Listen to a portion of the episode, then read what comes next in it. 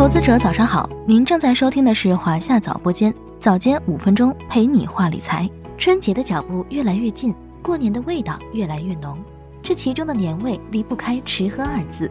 今天呢，我们就来聊一聊消费赛道中的食品饮料板块及其投资机会。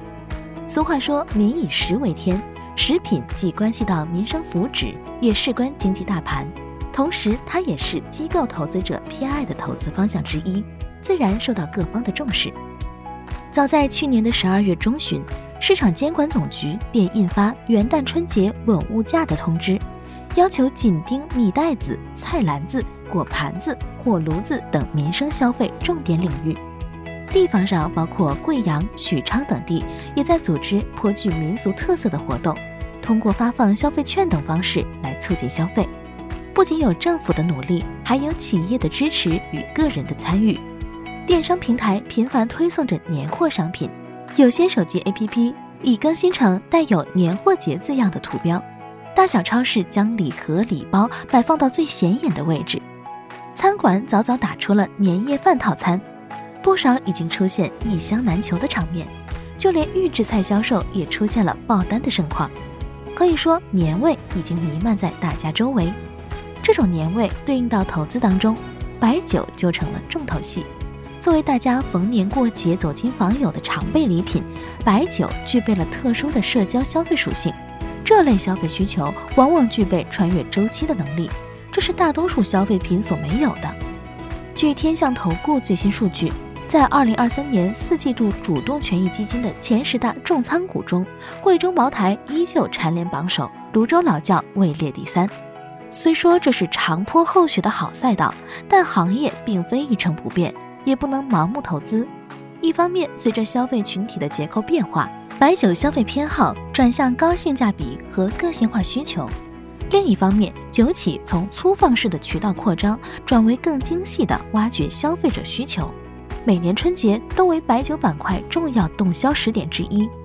从白酒批发价格总指数来看，二零二三年十二月价格指数上升到一百一十点八二。较前一月环比增长二十六个基点，为单月全年环比增速第一。而二零二四年春节时点较晚，酒企消化库存时间更加充裕，酒厂也加大了消费者端投入，通过扫码红包、品鉴会等活动来帮助经销商去库存。除了白酒之外，啤酒也是亲友之间推杯换盏的佳酿。在消费升级的背景下，大家对于啤酒的品质和口感提出了更高的要求。这为高端啤酒市场的发展提供了广阔的空间。龙头公司转变经营策略，从跑马圈地抢份额阶段转变为高质量经营阶段。此外，乳制品得益于消费趋势演变和国家发展策略，行业长期增长确定性极高。当前原奶价格回落，乳企业绩弹性较高，大家更倾向于追求健康化和多元化，低温乳制品接受度提高。产品高端化趋势加速。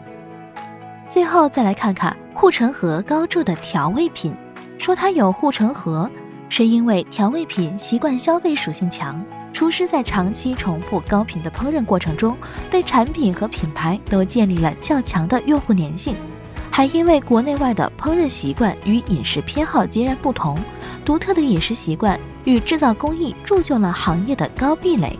调味品行业更容易抵御舶来品与外资进入所带来的冲击。当前时点，行业及企业包袱基本清理完成，B、C 端需求均有所回暖，成本红利的兑现使得利润弹性更大。总体来说，这个年货季给食品饮料板块添了一把火。从长期来看，受益于国家经济的发展，大家生活水平的提高，食品饮料板块的长期需求依然较为旺盛。这当中，龙头企业占据较强竞争优势，盈利能力好，很多企业的 ROE 都在百分之二十以上，且增长确定性高，盈利波动性小，能够实现跨越周期的稳健增长。好了，今天的节目到这里就要结束了。关注华夏早播间，开启投资每一天，我们下期再见。